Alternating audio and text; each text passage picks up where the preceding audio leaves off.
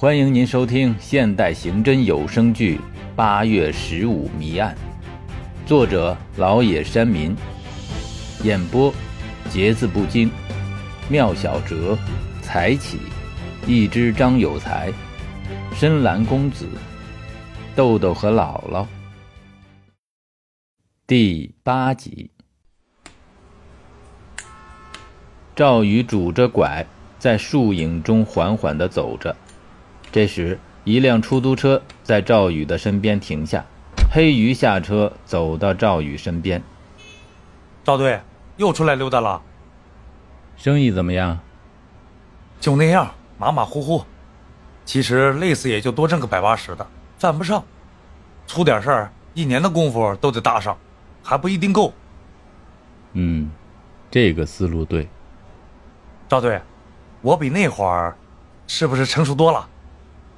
有变化，思路清晰多了。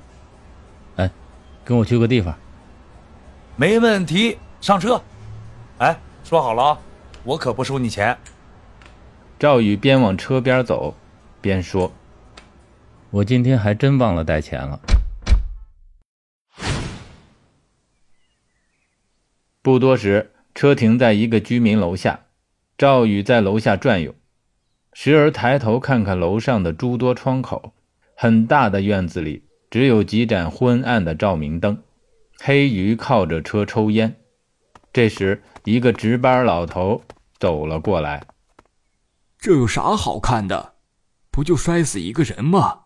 哎，你们是不是警察呀？”“他是。”“师傅，你们这个厂什么时候倒闭的？”“好几年了。”早就说要卖，可谁都买不起呀！一算账呢，还不够还银行贷款的。出事那天是你值班吗？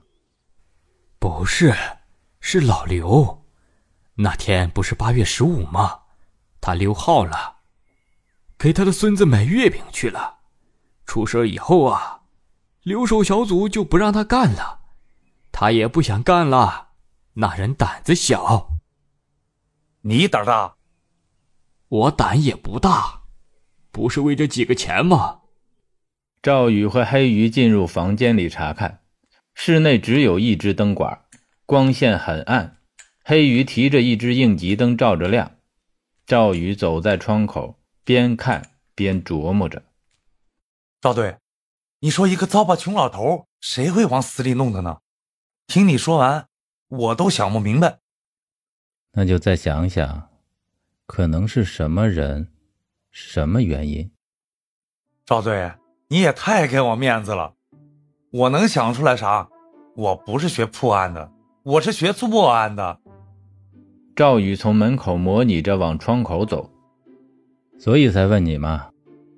一百多斤的尸体，搬到厂里必须有运输工具，就是车，再从楼下抬到四楼，最少也得两个人。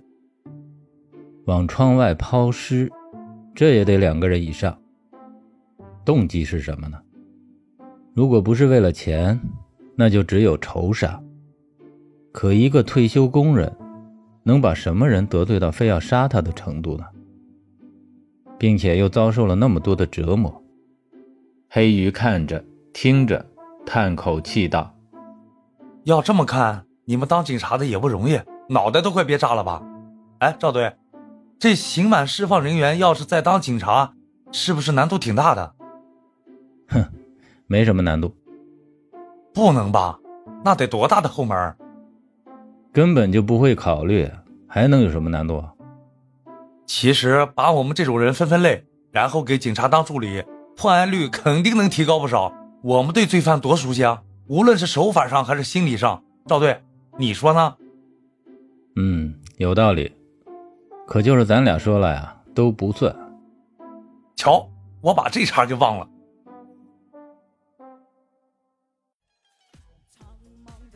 行驶的出租车里，赵宇用手机通电话：“喂，我现在在一个朋友的出租车里。那你把现场的勘查资料准备一下，我马上过去。好，嗯。”赵宇和栾凤盯着电脑屏幕，这点在案情分析会上我们也讨论过。按说抬着这么重的尸体，楼梯和走廊里留下的痕迹都应该很重，但没发现。再说那个办公楼又是一个四层旧楼，没电梯，作案人必须得把尸体抬上去。另外，那个楼里已经有很长时间很少有人走动了，灰尘较厚。我们核对了一些较新的足迹，都是值班的人留下的，但窗口有比较明显的擦痕，可连一枚有价值的指纹都没留下，所以。几次案情分析会的结果都是不了了之，新进的那些仪器也没帮上多大忙。利用高科技手段破案固然是有效，但这必须要有和这些手段匹配的条件。有时有些手段在遇到很原始的作案手法时，反而显得有点窝囊。嗯，有道理。赵队，要不我就愿意跟你做搭档，你的思路总是能让人耳目一新。